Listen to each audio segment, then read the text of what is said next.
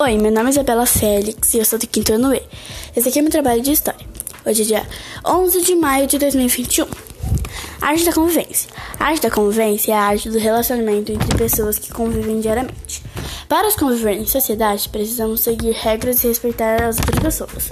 Vivemos em uma sociedade onde todo o tempo estamos em contato com as outras pessoas. As regras servem para vivermos em harmonia. As leis são criadas para esse propósito. No início da civilização, as pessoas viviam sobre leis bem severas. Uma, dela, uma delas era olho por olho dente por dente. Ou seja, você devia ao outro mesmo que ele fazia por você, como se fosse dado o famoso troco. Uma das leis mais antigas é o Código de Hammurabi. Hoje temos as nossas leis, que é diferente. Leis para que as pessoas consigam viver em sociedade e respeitar umas outras.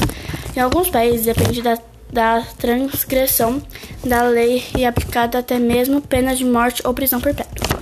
Deus também estabeleceu leis para nos proteger e vivermos felizes. Se todas as pessoas seguissem essas leis, o mundo seria melhor.